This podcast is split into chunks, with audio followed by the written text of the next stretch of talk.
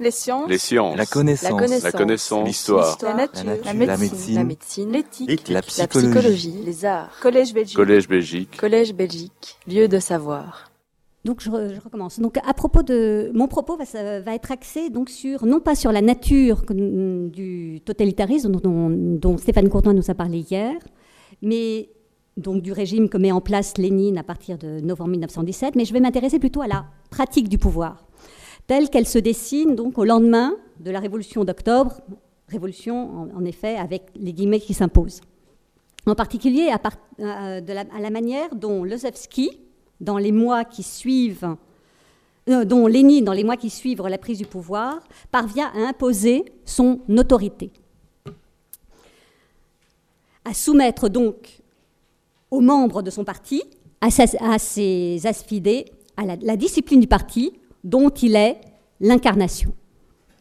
Tout en s'appuyant sur des hommes, des hommes qu'il a sélectionnés et dont les modalités de soumission constituent un des critères, et un des critères majeurs. Donc mon propos s'inscrit dans une double perspective, à travers la personne de Lénine et l'efficace stratégie qu'il va mettre en place pour consolider son pouvoir au, sein de son propre camp, et en parvenant à mettre au pas les récalcitrants, et en maniant tour à tour, de manière très maligne, intelligente, l'intimidation et la conciliation, dans un mélange d'intransigeance et d'adaptabilité ou de pragmatisme. Donc à travers la personne de Lénine, mais également à la travers la personne d'un opposant à Lénine, lui-même bolchevique, et qui s'appelle donc Solomon Lazovski. Il est plus connu en Occident sous le prénom Alexandre, Alexandre Lozovski, mais en Russie on l'appelle Salomon Lozovski. En quelques mots, pour restituer le personnage, qui est ce Salomon Lozovski Alors, euh, Lozovski est un pseudonyme, ils ont tous des pseudonymes euh, dans tous ces révolutionnaires professionnels de la première heure, c'est ce qu'on appelle les vieux bolcheviques. Son vrai nom est Dritzo. Il est né en Ukraine, en Ukraine orientale. Il est né, comme Trotsky, en 1878. Il a donc 8 ans de moins que Lénine, dans une famille juive, dans une famille juive traditionnelle. Son père est Mélan Med, c'est-à-dire un, instituteur juif. Et c'est un, ce Lozovski est un révolutionnaire professionnel. Il devient bolchevique. Il ne passe pas du tout par le Bund dès 1903. C'est aussi un leader, donc il devient un leader du mouvement révolutionnaire et notamment en 1905, il s'illustre dans les émeutes de 1905 à Kazan, sous le pseudonyme de Rabochi Alexei, ça veut dire l'ouvrier Alexis, d'où le A devant Lozovski. Quand il signe, il signe A Lozovski et en français, le A devient donc Alexandre. Et il affirme donc à travers ce pseudonyme cette identité très particulière chez les bolcheviks, parce que très, assez rare, une identité profondément ouvrière et syndicale. Il est présent lors d'une conférence très importante à Tamersfors, dont Stéphane Courtois nous a parlé hier soir, en, 19, en décembre 1905, où il est distingué par Krupskaya, par la femme de Lénine, et donc par Lénine lui-même. Il connaît, comme tant d'autres, l'exil, il s'exile en France à partir de 1909. Et à Paris, il a une double action, et c'est ce qui fait sa singularité, au sein de deux milieux russes, mais qui ne se côtoient pas, qui n'entretiennent aucun contact. À la fois, donc, le mouvement ouvrier juif à Paris, il fonde, il organise le syndicat des casquetiers, et il fonde un journal en yiddish, Der Yiddischer Arbeiter, donc l'ouvrier juif, et milite au sein également du groupe bolchevique autour d'un journal qui change à plusieurs reprises de nom, qui s'appelle Golos, donc la voix, Natcheslova, la nouvelle, euh, la nouvelle parole, Natchala, le commencement, et ce même journal s'appellera par la suite Novaya Epora, la nouvelle époque. Il participe à toutes ces activités avec aux côtés de Trotsky. Trotsky qui part, euh, qui quitte la France et est expulsé de France en décembre, 1900, en, en décembre 1916. Et donc Lozovski devient la figure majeure de ce groupe bolchevique, en tout cas d'un mouvement euh, social-démocrate à Paris. Et c'est à la faveur de la révolution de février qu'il revient en, en Russie. Il arrive en Russie en mai 1917.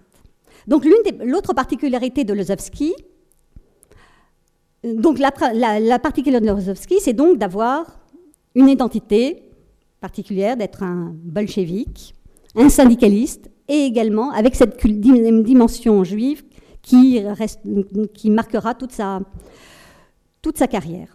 Donc syndicale, bolchevique et juive. Et L'autre particularité, c'est celle-ci qui va nous intéresser aujourd'hui particulièrement, c'est son opposition frontale à Lénine au lendemain des événements d'octobre. Il est le seul, à la différence d'autres révolutionnaires, d'autres bolcheviques, comme Zinoviev, Kamenev, Nogin, Rykov, Milutin ou Larine, qui, après avoir fait entendre une voix discordante, se rallient très rapidement dès décembre 1917, c'est ce que nous allons voir. Mais Lozovski, lui, va poursuivre pendant deux ans, une fois même exclu du parti bolchevique par Lénine, il va poursuivre donc son opposition.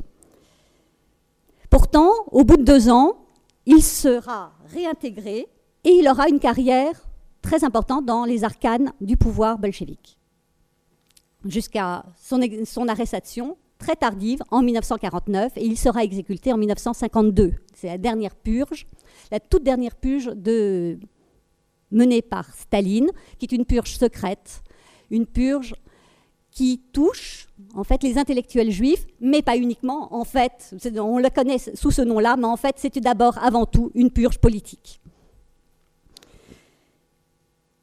Et donc, la question qui est euh, au cœur de mon propos aujourd'hui, c'est d'essayer d'analyser ces deux années cruciales qui suivent la révolution d'octobre, d'installation de ce nouveau pouvoir, de ce régime bolchevique. Avec cette question, peut-on véritablement s'opposer à Lénine? Et surtout, en fait, pendant combien de temps parvient-on à s'opposer? Et l'autre question, également en jeu, auquel j'essaierai de répondre donc dans cette intervention, c'est quel est l'enjeu de cette opposition pour Lozovski? Alors, pour commencer, essayons de, resituer la, euh, la, question politique au lendemain de octobre 1917. Il y a une très forte contestation, à la fois politique et syndicale, qui gronde dans tout le pays. Et cette situation pousse certains bolcheviks, un certain nombre de leaders bolcheviks, donc, que j'ai déjà cités, donc Zinoviev, Kamenev, Nogin, Rykov, Milutin, à vouloir organiser, contrairement à ce que souhaite et veut Lénine, un gouvernement de coalition. Ils refusent le maintien d'un gouvernement purement bolchevique, à l'aide de la terreur. Ils veulent, maintenir le pluralisme politique et, par exemple, s'opposent à une des, premières décisions de Lénine, qui est la confiscation de toutes les imprimeries et de la nationalisation du papier, ce qui signifie clairement, et là on est en tout début novembre 1917, la mainmise, bien sûr sur la presse, mais également sur le pluralisme politique. Ainsi, Nogin, qui est pas moins commissaire du peuple au commerce, Milyutin, qui est commissaire du peuple à l'agriculture, Ryazanov, Larine, démissionne. Shliapnikov, commissaire du peuple au travail, qui approuve cette position, choisit néanmoins de rester en poste. Kamenev, Zinoviev, Rykov ont, de leur côté, déclaré vouloir quitter le comité central. Lénine bien sûr, réagit immédiatement. Il réagit par la menace. Il adresse un ultimatum aux représentants de l'opposition. On est le 16 novembre 1917. Donc, à peine dix jours après les événements d'octobre, donc de la, de la prise du pouvoir par les bolcheviks. Et il affirme, dans cet ultimatum, que ces derniers, donc tous ceux dont je viens de citer, sont invités à porter leur travail de désorganisation à l'extérieur du parti. Et il poursuit, Lénine, il va de soi que la scission serait un fait extrêmement regrettable, mais une scission honnête et franche est aujourd'hui de beaucoup préférable au sabotage intérieur, à la non-exécution de nos propres résolutions, à la, désorganisation et à la prostration. L'avertissement s'avère très efficace. Dès le 21 novembre, Zinoviev, le premier, se rallie. Il reprend son siège au comité central. Et voilà ce qu'il affirme c'est notre devoir et notre devoir, c'est notre droit et notre devoir. Il déclare ça dans les Isvestia, de mettre le parti en garde contre ses propres fautes. Mais nous restons avec le parti. Nous, préférons commettre des fautes avec des millions d'ouvriers de soldats et mourir avec eux plutôt que de nous en séparer à cette heure décisive de l'histoire. Il n'y aura pas, il ne peut y avoir de scission dans le parti. Tous donc se rallient, tous sauf Lozowski. Dans ce contexte, donc de vive contestation et d'intimidation, Lozowski intervient bruyamment pour faire valoir son opposition à la politique menée.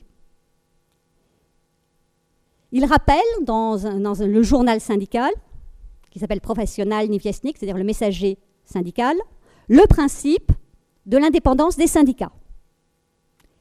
Il considère, vraiment en opposition à Lénine, que la socialisation de la production est prématurée, que la Russie n'est pas mûre, et il réclame un élargissement de la base sociale de la révolution par l'accord d'autres partis politiques.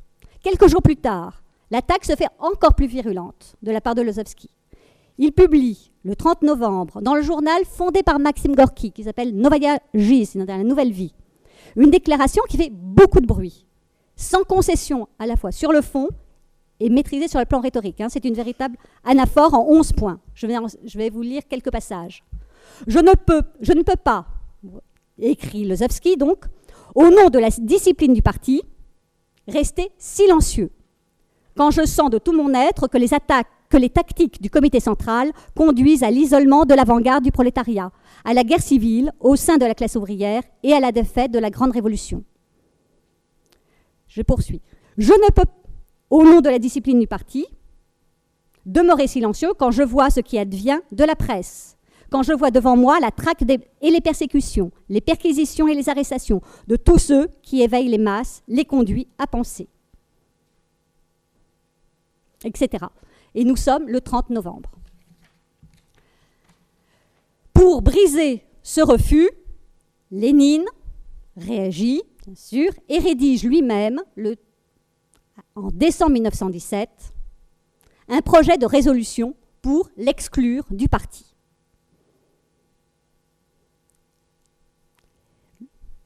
Il est dit dans, ce, dans cette résolution que Lozovski manque cruellement de discernement et d'un discernement qualifié de néfaste. Voilà ce qu'on peut y lire. L'appartenance dans le parti d'un homme qui occupe une position importante dans le mouvement syndical et qui diffuse une corruption sans précédent dans ce mouvement ne compromet pas seulement le parti, mais démoralise tout le travail d'organisation dans le prolétariat. Il est impossible de travailler dans un même parti avec un homme qui échoue à saisir la nécessité de la dictature du prolétariat et qui ridiculise un peu plus loin, lit-on, les buts socialistes du prolétariat. En dépit, mais en dépit de la menace d'exclusion, c'est une résolution, mais qui n'est pas encore votée, Lozerski poursuit. Il poursuit ses attaques.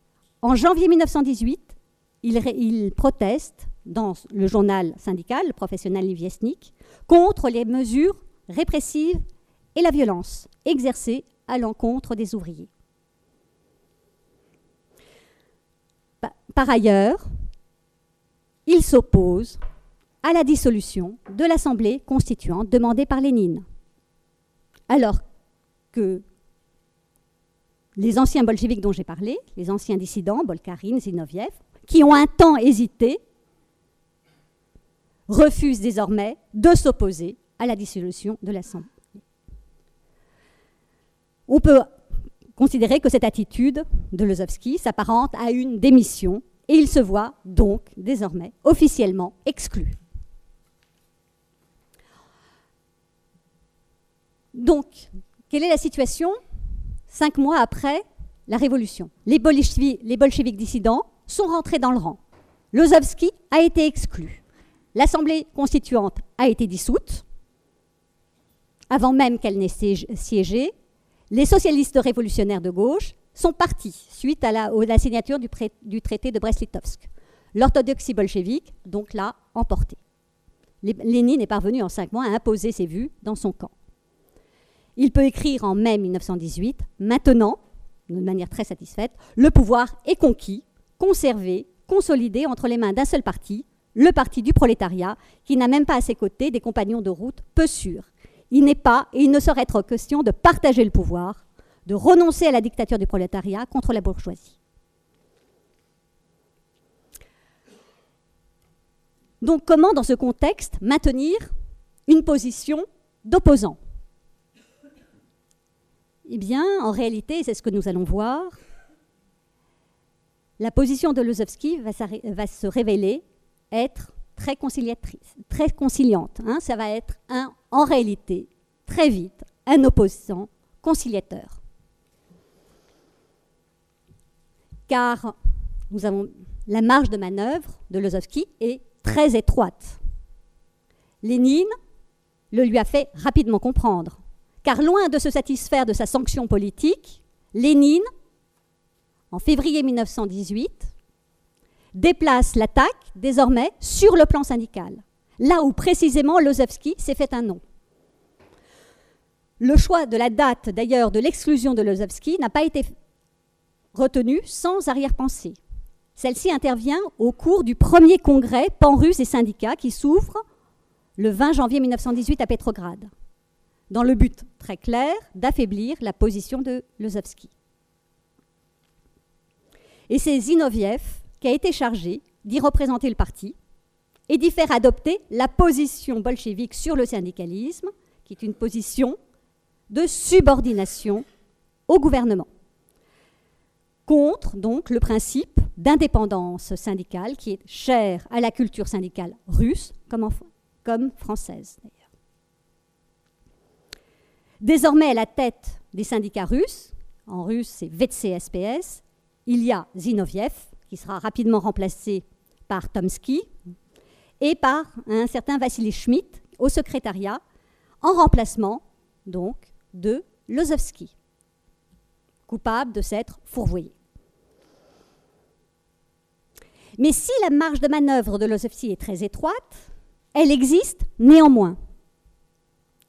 D'une part, parce que la résolution, dans le cadre de, ce congrès pan-russe des syndicats, qui acte donc euh, la, subordination des syndicats au parti, procède également d'un compromis en direction de la position représentée par Lozovski. Ce compromis, c'est autour de la question du changement, du temps de la transition dans, le paragraphe 9, il est dit que, le changement ne sera pas immédiat, mais qu'il interviendra après un temps de transition et de transformation. La raison est en fait assez claire. Hein. Il s'agit de ne pas provoquer la colère d'une partie du monde syndical russe attachée au principe d'indépendance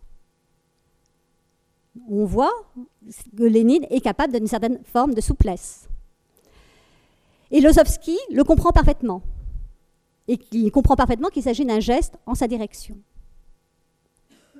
Et, de son côté, Lozovski avance une position conciliante. Il admet que le temps venu, les syndicats devront être intégrés dans la machine d'État.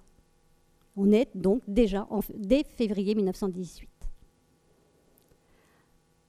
alors que la fraction menchevique est toujours favorable au principe d'indépendance. Donc Lozovski est allé véritablement dans la direction, dans la position bolchevique, qui n'était pas du tout la sienne jusqu'à présent. Et d'autre part, c'est l'autre euh, marge de manœuvre de Lozovski, En dépit de sa mise à l'écart des instances syndicales centrales et du parti, Lozovski continue à jouir d'une grande notoriété au sein du monde syndical. Il y joue un rôle majeur et il devient d'ailleurs, par la suite, au cours de l'année 1918, responsable du département de l'organisation. Il est élu secrétaire adjoint du, syndicat des textiles, secrétaire de l'Union des cheminots, etc. Et à ce titre, il maintient donc des liens, des contacts avec Lénine. Mais il lui faut également, pas seulement exister sur le plan syndical, Lozovski a une autre ambition, une ambition politique. Il veut exister également politiquement. Et il va parvenir à prendre la direction d'un petit parti, d'un petit parti politique qui s'appelle le Parti ouvrier social-démocrate, donc euh, même titre que le Parti bolchevique avant, euh, mais internationaliste le Parti social-démocrate internationaliste. Il s'agit d'un parti qui vient de se créer, qui est initialement composé d'intellectuels. Hein, il y a des géographes, des physiciens, des historiens, des enseignants, et de révolutionnaires professionnels, à l'instar de, par exemple, Sergei Kirov. Kirov appartiendra à ce parti quelque temps.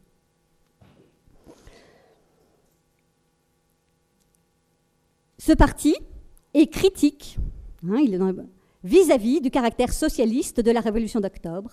Il affirme l'impossibilité de construire le socialisme dans un seul pays, il est internationaliste, et il cherche à se situer dans une position intermédiaire entre bolcheviques et mencheviks.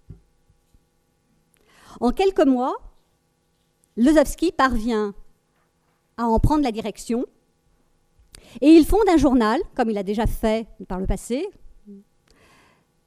notamment en France, à Paris, le journal de ce parti qui va s'appeler Prolétarie, hein, tout un programme prolétaire.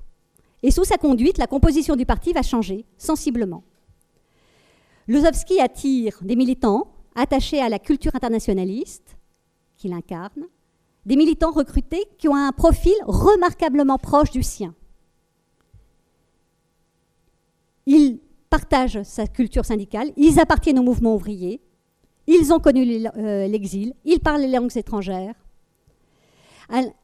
et je donnerai deux exemples.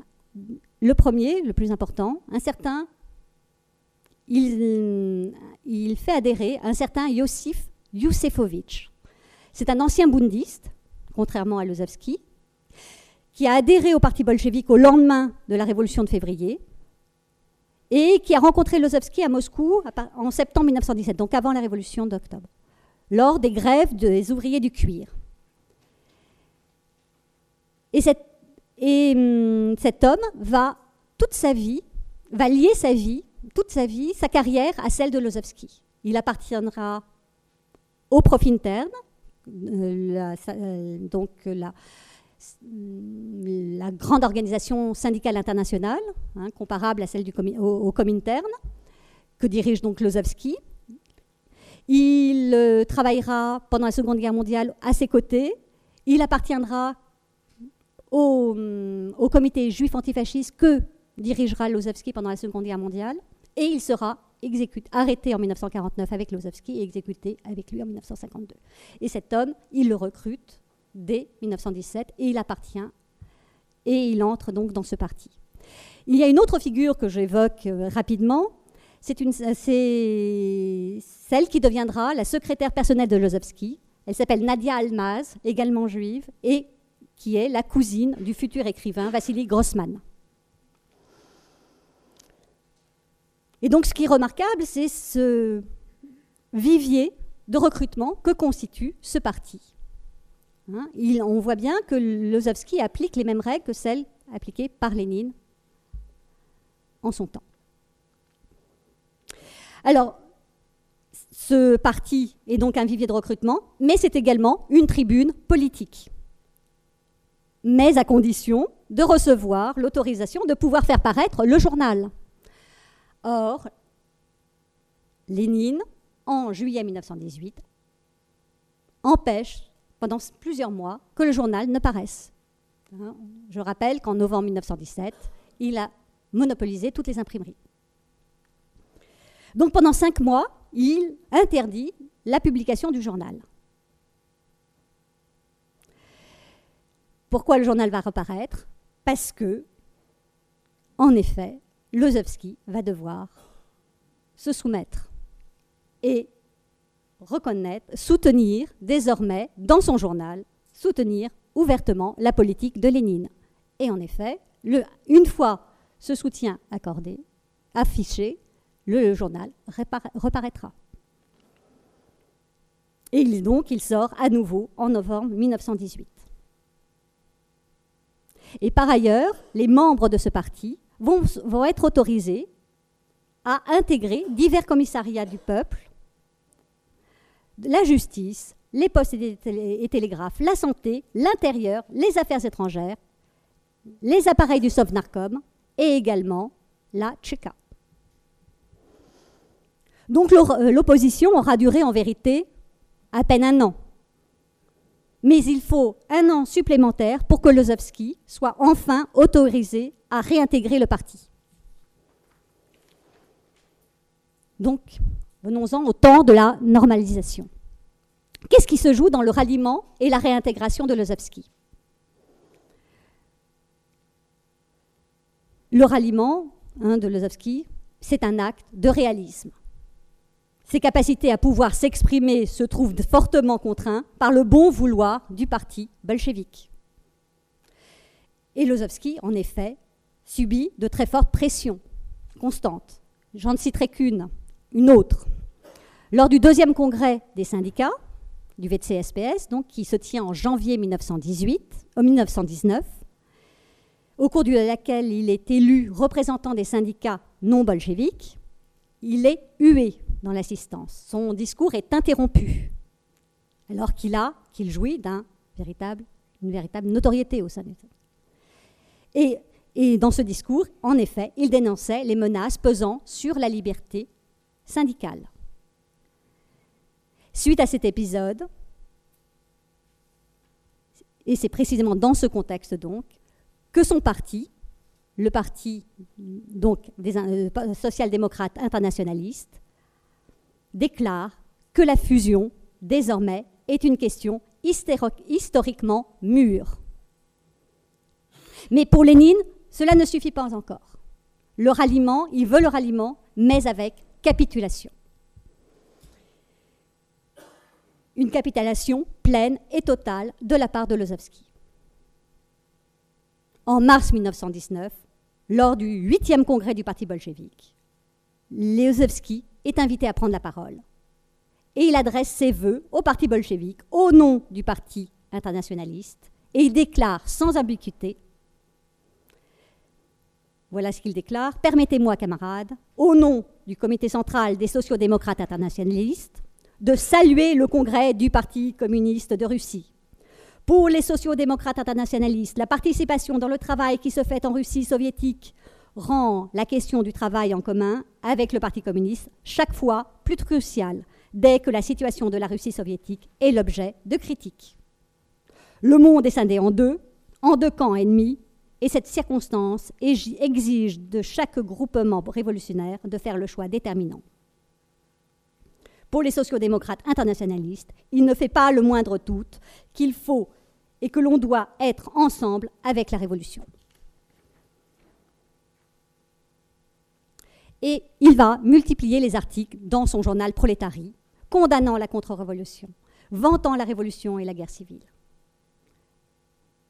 Lénine a donc est parvenu à imposer un rapport de force qu'il a gagné. Il peut désormais le réintégrer et même le promouvoir. Car en réalité, Lénine a également besoin d'hommes comme Lozovski d'un professionnel de l'agite-propre, de l'agitation propagande, d'un internationaliste parlant les langues étrangères, connaissant la culture étrangère, notamment syndicale, sachant parler et sachant parler au monde ouvrier, mais à condition qu'il soit entièrement inféodé. Donc pour conclure, Lozovski, très vite, a en réalité compris qu'il n'y avait pas d'alternative, se soumettre ou se démettre. Mais ces deux années d'insoumission, comme nous l'avons vu, n'est en réalité qu'une demi-insoumission, sont également habilement mis à profit par Lozovski, en se forgeant non pas un profil de dissident, mais un profil utile, voire nécessaire pour Lénine. D'où la décision également de Lozovski de réintégrer en décembre 1919 le parti. Et ensuite, et par ailleurs, pour Lénine, à travers cet exemple, on voit une pratique du pouvoir très claire, intransigeante, mais également souple si nécessaire. Où il impose ses vues par différents moyens, l'intimidation et la conciliation. Il avait d'ailleurs théorisé cet aspect de souplesse. Il avait écrit, deux mois avant la Révolution, il avait théorisé la question du compromis. Et voilà ce qu'il disait en septembre 1917. Le devoir d'un parti révolutionnaire n'est pas de proclamer une renonciation impossible à tout compromis, mais bien de savoir rester, à travers tous les compromis, dans la mesure où ils sont inévitables, fidèle à ses principes, à sa classe, à sa mission révolutionnaire, à sa tâche de préparation de la révolution et d'éducation des masses, en vue de la victoire révolutionnaire. Lénine, en quelque sorte, est un idéologue assez pragmatique, en tout cas, si, on si j'ose cet oxymore, en tout cas, qui fait preuve d'une très grande habileté, mais ce dont Lozovski n'est pas non plus dénué. Je vous remercie. Les sciences. La connaissance. La connaissance. L'histoire. La, nature. La, médecine. L'éthique. La, psychologie. Les arts. Collège Belgique. Collège Belgique. Collège Belgique. Lieu de savoir.